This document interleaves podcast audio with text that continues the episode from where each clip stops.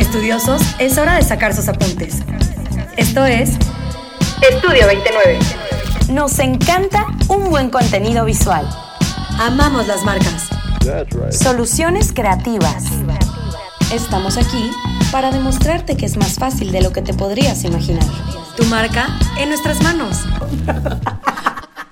Estudiosos, ¿cómo están? Vivi y yo estamos muy contentas. También tenemos los apuntes listos, porque en esta ocasión tenemos un invitado que nos va a poner a estudiar, eh, que se va a poner exigente y que seguramente va a ser el que termine haciéndonos quiz y calificándonos al final de la lección. Es Fernando Campos y lo invitamos porque queremos hablar de este tema que han surgido muchas dudas alrededor de él con los estudiosos, con las marcas que trabajan con Estudio 29, con todos los emprendedores que están por aventarse a iniciar su negocio, por los que ya lo iniciaron o iniciamos y todavía tenemos aquí estas lagunas que no sabemos qué onda con la administración de nuestro negocio, cómo sé si estoy dando precios correctos, si estoy caro, si estoy barato, si estoy dentro del mercado, el margen de utilidad, eh, si estoy perdiendo, si estoy ganando, en cuánto tiempo recupero la inversión y todo este rollo que tiene que ver con números, que no olvidemos que al final de cuentas para eso estamos poniendo un negocio, ¿no? Todos, yo creo que el objetivo de cualquier negocio, de cualquier marca que esté en el mercado, pues es que al final del día obtengamos ganancias, que sea redituable. Entonces, para eso tenemos hoy aquí en Estudio 29 a Fernando Campos. Le platico, les platico para que lo conozcan. Eh, Fernando Campos estudió Administración de Empresa en The Shorter University en Georgia, ¿verdad, Fer? Y tiene una especialidad en negocios, en el manejo de negocios. Desde hace 10 años se dedica a la industria restaurantera y además de hacer colaboraciones y aportaciones para diferentes negocios de diversas industrias, a su cargo se han abierto más de 20 negocios de diferente giro. Esto eh, generando empleo a más de 500 colaboradores. Es por eso que decidimos invitar a Fer y que Fer aceptó la invitación a Estudio 29, que estamos seguros que con esta lección a más de un emprendedor, a más de un estudioso, le vamos a ayudar a resolver esas dudas que de pronto tenemos cuando nos lanzamos a abrir nuestros negocios, ¿verdad? Bienvenido Fer, muchas gracias por aventarte a hacer esta lección con nosotros y esperamos eh, ser unas buenas estudiosas el día de hoy. Hola niñas, ¿cómo están? Un gustazo estar aquí con ustedes. Este, la, la, introducción fue como me hacen en la universidad a veces cuando doy clases, en el primer día de clases. pues, es que así es, acuérdate que la comunidad, bueno, si no los conoces, Fer, la comunidad de Estudio 29 son los estudiosos más aplicados de todas las redes sociales. Así que siéntete como un maestro y lúcete. Es tu salón. Ay, Fer, pues muchas gracias. Yo también te saludo, estoy aquí aprendiendo de ti. Eh, Diana, que te, quien te contactó, me, me habló maravillas de ti. Yo también quiero aprender así, al mismo tiempo que los estudiosos vamos a estar aprendiendo de ti, así que muchas gracias, bienvenido. Y bueno, eh, Fer, te cuento que a mí, en lo personal, me gusta decirles a los estudiosos, emprendedores, que su independencia laboral tiene un costo. Y hablando de ese costo, es el costo de cubrir por su cuenta los gastos de su empresa. He tenido en esta pandemia eh, la idea, bueno, la inclinación por ver muchos capítulos de Shark Tank y fíjate que hay, hay conceptos que se repiten en todos los pitches que dan eh, los emprendedores que se acercan con estos tiburones. Por ejemplo, que dicen costos fijos, costos variables, margen de utilidad, retorno de, de inversión, etcétera. Me gustaría empezar por esos conceptos porque sé que muchos de los estudiosos que están emprendiendo o que ya emprendieron los han escuchado al igual que nosotras, pero tal vez no los entienden. Entonces me gustaría cederte la palabra. Claro, muchas gracias, muchas gracias. Pues bueno, son conceptos básicos que como nosotros nos dedicamos a la administración o gente que, que, está en el giro lo ve, pero de repente hay muchos este, tipos de industrias o muchos eh, especialistas que no eh, conceden esta como esta ideología a darle, la darle potencial o, la importancia a la administración como debe ser, ¿no? Y llevarse de todo, pues como dicen, todo negocio debe de generar utilidad, si no, no tiene, no tiene eh, derecho de existir. Razón de ser. Razón de ser, exactamente. Entonces, por lo que vas platicando básicamente son los conceptos más fáciles. Este, vamos a empezar por los costos, este, costos fijos. Conocer los costos fijos es lo más importante para empezar el ladrillo uno de un negocio, ¿no? Este, mucha gente sí me ha, pasado que de repente no tienen la conceptualización, no tienen la idea clara de saber cuánto, cuánto están gastando al mes, básicamente. Y estamos hablando de renta, luz, agua, gas, a lo que quiera que te dediques. final de cuentas tienes que saber cuánto es realmente lo que gastas porque porque a final de cuentas, si tu negocio está enfocado a cualquier sector que quieras, pues tienes que saber cuánto tienes que generar para poder pagar eso mínimo, ¿no? Que estamos hablando de costos fijos totales. De ahí nos pasamos a los costos variables, que son un poquito más complicados. Los costos variables pues, influyen dependiendo al sector que estás haciendo, dependiendo al producto o al servicio que estás otorgando. Entonces, ese, ese, ese elemento que estamos vendiendo como tal, pues ya tiene diferentes eh, eh, cosas que le están influyendo para que se haga un poco más costoso, un poco más barato, ¿no? Este, si hablamos de ejemplos eh, fáciles, pues podemos agarrar ejemplo de la comida, que a mí se me facilita demasiado, pero obviamente pues vas a encontrar un proveedor que te vende el jitomate a 10 pesos o a 8 pesos o a 9 pesos o a 10, 7 pesos, como quieras, ¿no? Así pasa en todos los sectores y en todas las industrias. Al final de cuentas, la oferta y la demanda afectan mucho a los costos variables dentro de un negocio. De ahí nos pasamos pues al margen de utilidad. ¿Qué es el margen de utilidad? Hay dos tipos de márgenes de utilidades y esto de repente se lo platicas a gente y te dicen, ¿cómo? Yo, o sea, yo quiero una utilidad. No, sí, pero hay dos. Primero hablamos de la utilidad neta. La utilidad neta, ¿qué es la utilidad neta? Pues yo pues generar, yo que vendo, yo cuánto gasto y cuánto me sale. Esa es mi utilidad neta real de un producto o de un servicio. Pero después viene la utilidad bruta. ¿Qué es la utilidad bruta? A final de cuentas, una cosa que se llama los goods souls, que se maneja mucho en Estados Unidos, es todas las cosas que afectan a ese elemento o a ese servicio o ese producto que estás vendiendo tú, este, que, le, que, le, que le afectan a que, a que se infle o se baje su costo, su precio, su valor. Les voy a poner un ejemplo muy fácil, la hotelería. La hotelería, bueno, construimos un hotel y cuántos años nos va a durar. ¿Cuántas veces lo vamos a remodelar en cada, cada 10, 20, 30 años? Entonces, su costo de utilidad neta, la verdad, es muy bajo. Las camas están ahí, las, las teles están ahí, este, ya tienen las nóminas pagadas, o sea, básicamente, pero empieza a influir. Si yo tengo muchos este, hospedados, pues mi luz va a subir y entonces empezamos a tener una utilidad eh, neta más, eh, más baja porque, porque al final de cuentas, pues más gastos, más gastos, más gastos y empezamos a bajar ese porcentaje de utilidad, ¿no? Eh, por ejemplo, hablando de ahí, se cree que la utilidad bruta de un hotel anda entre los 70 y 80%, pero después metes todos, los, los todos estos elementos extras que estamos hablando para la utilidad neta y baja hasta el 100% de utilidad por un tipo de habitación de, de costo promedio, ¿no?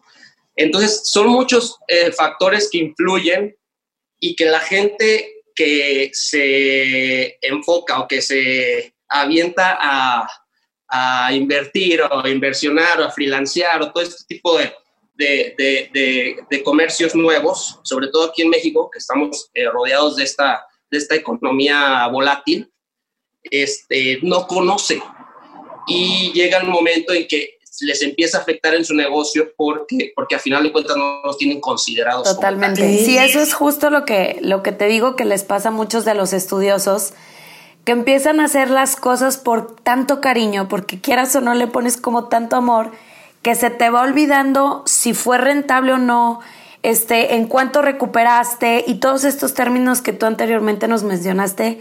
Y siento que que sí tenemos que ponernos al final del año a sentarnos y decir, ¿es realmente redituable seguir con este negocio o cambiar las formas de administrar mi negocio, etcétera, etcétera, y poner, ponerte como a replantearte cosas, ¿no, Fer? Claro, un error muy común que sucede en los negocios eh, microempresas o empresas familiares, que son muy comunes en nuestro país, es que confunden el cash flow o el libro de efectivo que manejan a la utilidad real. Entonces, este, ese libro de efectivo fluctúa conforme a sus ingresos, obviamente, y baja conforme a sus egresos, pero no tienen una consideración real de cuánto están eh, generando de utilidad, porque a final de cuentas su flujo se mueve tan seguido que no lo, no lo compara, no lo evaluamos, pues, como tal.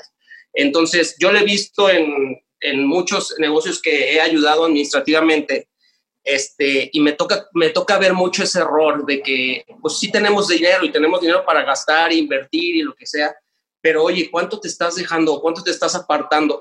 O de una bolsa estás metiendo a la otra, ¿me explico? Son errores que pasan muy común, este, sobre todo a, a, microempresas, como digo, que, bueno, pues este, como tú dices, se aventuran a, a, inversionar, pero no tienen esta, esta, tal vez esta ideología o esta cultura administrativa. Totalmente. Súper. Oye, Fer, me gustaría contarte un caso que platicamos con un estudioso que le ayudamos nosotros con el diseño de todo lo de la marca, el branding y todo este proceso estético, y que después de casi un año con su marca nos comentó y después vimos que no era el único, sino que era algo muy repetido entre todos los que iban empezando sus negocios. Y nos decía que se dio cuenta que abrió su negocio, arrancó, fue, o sea, como que tuvo su auge, fue algo muy novedoso, entonces fue muy bien recibido con la audiencia o en el mercado. Y rápido él sintió que empezó a recuperar lo que había invertido y las ventas no bajaban, tenía como que algo muy constante, bla, bla, bla. Entonces como que eso también lo motivó a seguir creciendo y a meterle más y ahora el empaque más bonito y no importa que sea más caro y otra sucursal y bla, bla, bla. Pero ¿qué pasó? Que de pronto se eh, dejó de lado y quiero que nos digas si crees que esto está, estuvo bien, está mal o cómo lo hubieras hecho tú. Eh, y él jamás se puso como un sueldo o sea, él siendo el emprendedor se preocupaba nada más por volver a invertir, comprar esto, invertir allá, abrir sucursal, pagar esto, este, volver a pintar, cambiar, eh, meterle pauta, etcétera, etcétera. Y pues digo, los números le fueron saliendo, a lo mejor a veces como mencionabas tú ahorita, metiéndole un poquito más de su bolsa o de la bolsa de alguien más, pero nunca tuvo él como esta noción eh, real o sea, números fijos de decir, yo al mes tengo que estar recibiendo esta cantidad para saber que estoy ganando, como si fuera un empleado de este negocio. Entonces nos decía, ¿cómo sé si realmente está haciendo un negocio para mí? Porque pues no he quebrado, pero pues tampoco sé si estoy ganando. Y esto se dio cuenta un año y medio después de haber abierto su negocio. ¿Qué crees tú que sería lo correcto en este caso? Claro, mira, eh, yo siempre considero que cuando hay un tipo de sociedad, sea hasta familiar, debe haber un sueldo pagado para quien lo está laborando. Es decir, nada, nada, ningún trabajo es gratis. Todo lleva su tiempo, su dedicación, este, y a todos nos ha molestado, por ejemplo, cuando, cuando nos regatean el freelance o todo este tipo de cosas que son súper molestas a diferentes y de gremios, ¿no? Entonces, este, todo, todo tiene su valor y su costo. Y la verdad es que si no le das la importancia a una empresa como tal, no hay ni empresa pequeña. A final de cuentas, todo lo que genere dinero es una empresa importantísima y que estás, que estás o manteniendo o dándole trabajo a diferentes, em, a diferentes eh, familias o a ti, como tú dices, pero tienes que tenerlo realmente monetizado como tal, ¿no? este, cuando tú tienes un negocio 100% tuyo, yo a veces sí recomiendo que se tenga este, esta esta variación de manejar el 100% y no estar otorgando sueldos como tal, porque al final de cuentas el negocio es completamente tuyo. Pero lo que sí siempre recomiendo es hacer cortes, o sea, cortes de, flujo, cortes de venta, cortes de utilidad. Eh, no, no mencioné en el aspecto pasado lo de la utilidad y el retorno, porque creí que iba a salir un poquito más adelante, pero si tú no haces un corte periódico, es decir, semana, quincena, mes, seis meses, como quieras, no vas a saber realmente cómo están tus flujos o cómo está tu utilidad o cuánto estás generando. Y ni siquiera vas a saber si los proveedores que tienes son los que necesitas. O tienes que buscar unos más baratos o tienes que eh, cambiarte de local porque el local que estás pagando no es, no es, no, no es lo suficiente, no, no estás generando lo suficiente para pagarlo, etc., ¿no? Siempre tiene que haber un corte en el que digas, genero, vendo tanto, eh, gasto tanto, esto me genera utilidad y por lo tanto, si yo invertí tanto, puedo recuperar en tanto tiempo, que eso es lo que iba a Vivi con, con los comentarios de Shark Tank, ¿no? Es decir, si, si metí 100 mil y me deja 10 mil al mes, pues en 10 meses debo recuperar. Pero si no estoy yo contabilizando tal, ¿cómo voy a saber cuándo voy a recuperar mi dinero? Y si yo quisiera, por ejemplo, estamos hablando de cualquier industria, eh, meter, meter más maquinaria, más mobiliario, este tipo de cosas, ¿cómo voy a poder yo sustentablemente reinvertir si no sé cuánto estoy generando? Ok. Entonces, por ejemplo, Fer, como ya en casos como más prácticos, ¿cómo puedes ponerte tú ya después de ese retorno de, inversión que tú dices que es como un año, dos años, no sé, dependiendo? Eh, ¿Cómo te pones tú un sueldo? O sea, ¿cuál sería el, el ejercicio para hacerlo? No sé. Bueno, pues aquí ya va depende, dependiendo de, de, ahora sí del tipo de, servicio, ¿no?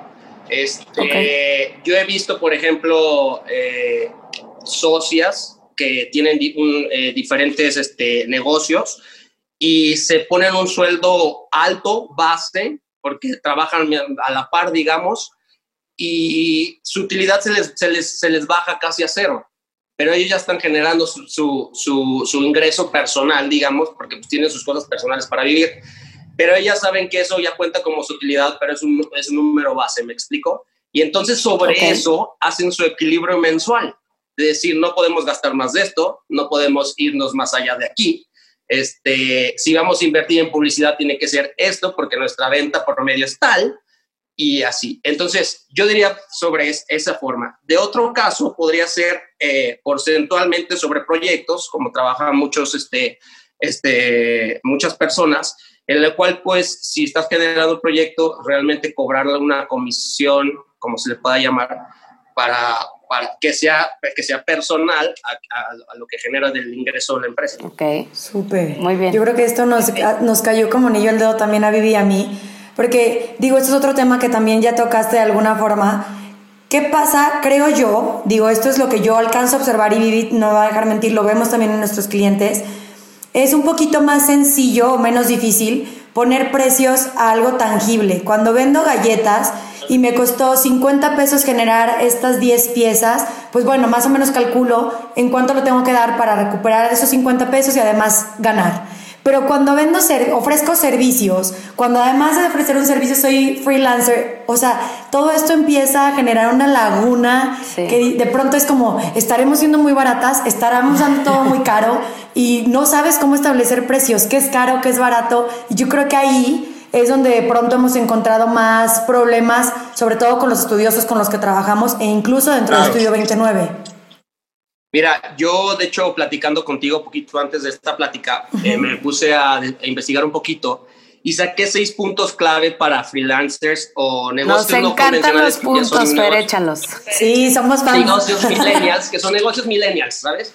este, y a mí me gustaron estos seis puntos que se los voy a compartir ahorita para, para irnos enfocando en este tema que, que es a, lo que le importa a su, a su gente. Primero es estudiar tu mercado. Sinceramente, siempre el mercado va a mandar pero obviamente me vas a decir, oye, pero yo vivo en Aguascalientes y le puedo dar servicio a todo el mundo. Sí, pero vas a empezar por una comunidad.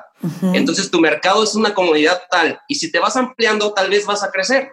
Pero primero tienes que tener establecido tu mercado alrededor, ¿no? Luego el segundo, me gusta que analices tu estilo de vida. Personalmente, yo sí, yo doy mi servicio, pero ¿cuál es mi estilo de vida? ¿Cuánto necesito para vivir al mes? Yo. Entonces, yo te digo que si yo voy a trabajar tantas horas, y esas tantas horas me llegan a, mi cantidad que quiero dar, ¿cuánto vale mi hora? Y entonces sobre eso vamos, vas proyectando el costo de tu servicio. Justo eso era lo que quería que nos dijeras. Sí, estás perfecto, Fer, me encanta.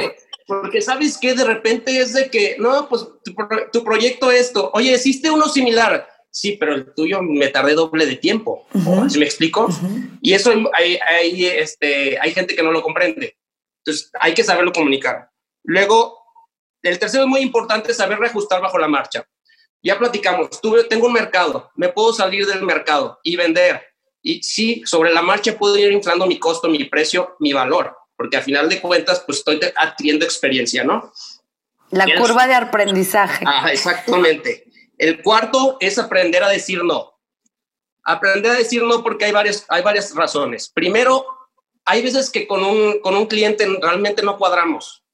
Y si no cuadras, tienes que aprender a decirlo. Yo sé que es, yo sé que es difícil, iba a decir una expresión más fea.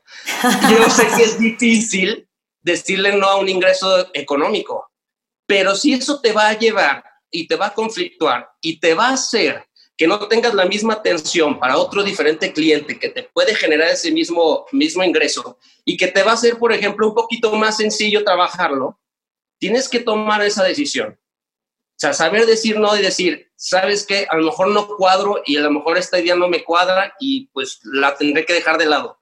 Y como a otras gentes le pasa, saber decir no cuando estás saturado de tiempo. Porque es muy malo dar un servicio a medias o una atención a medias. Y, y a mí me ha pasado varias veces y digo, la verdad es que me quedo con un mal sabor de boca de recibir una atención a medias que sé que, que sé que no es el trabajo que me pudo haber dado alguien al 100%, pero no tenía el tiempo suficiente para dármelo. Cuarto, ¿por qué? Porque aparte la comunicación boca a boca es la mejor mercadotecnia, ya sabemos, la publicidad. Y luego, el cinco es conocer tus márgenes de utilidad dentro de tu sector. Todos nos dedicamos a un sector diferente y todos, todos tienen un margen de utilidad eh, promedio muy, muy diferente. Hablamos de desde la construcción hasta los servicios restauranteros, hasta la mercadotecnia, todos son diferentes. Entonces tienes que estar dentro de tu margen, saber conocerlo, realizarlo y sobre eso sacar tus números personales de, lo que estás haciendo. Oye, Fer, y el sexto... perdón que te interrumpa. En este caso sería, ¿tú recomendarías que analizáramos o, o valdría la pena voltear a ver qué precios está dando nosotros no creemos en la competencia, pero sí sabemos que existen otros, eh, otras marcas que ofrecen el mismo servicio o producto que nosotras. Entonces sería, valdría la pena voltear a ver cómo le están haciendo, en qué números andan para saber si estamos en el promedio. De, es importante hacerlo porque al final de cuentas, sabes, la, la competencia manda dentro del mercado.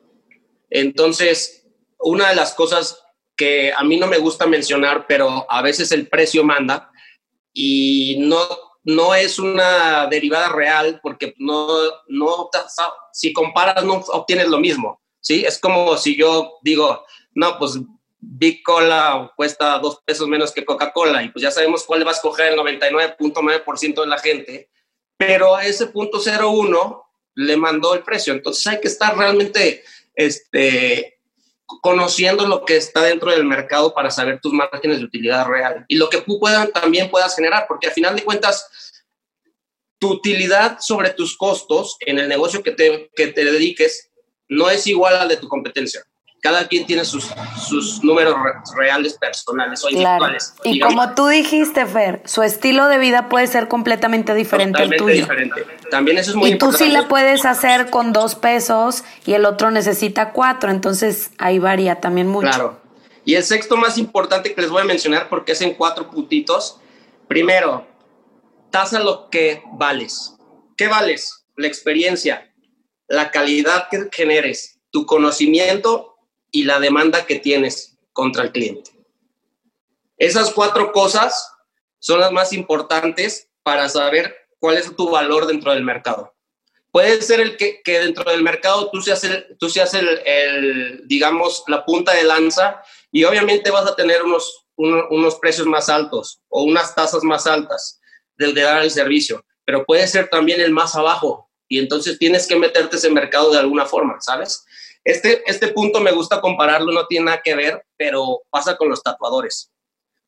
¿Por qué hay tatuadores tan caros y tan baratos? Si pueden realmente generar lo mismo con la tinta, pues tienen su conocimiento y sobre todo la demanda que la gente busca. En ok, entonces eso sería de que ellos ya agregaron ese valor tan buscado por todas las marcas para poder ahora sí ofrecer, o sea, pedir un, o sea, ofrecer un precio más alto, pero porque ya generaron esta o sea, ese love mark que tanto tú dices, Diana. Ajá, ese valor agregado. Exacto. Que nosotros conocemos valor que agregado. Que también pasa, por ejemplo, lo podemos ver, perdón, lo podemos ver ahora con el ejemplo de, de Mac, con el celular, el iPhone nuevo, que nos quejamos por los precios tan altos y porque ya no trae el cargador y porque ya no incluye no sé qué, pero ahí estamos formados comprándolos y, y sigue logrando la marca que sigas prefiriendo su celular, aunque puedes comprar uno en cualquier tienda de la esquina por un precio súper inferior, pero prefieres el de esta marca por todos estos puntos que ya nos sí, Claro.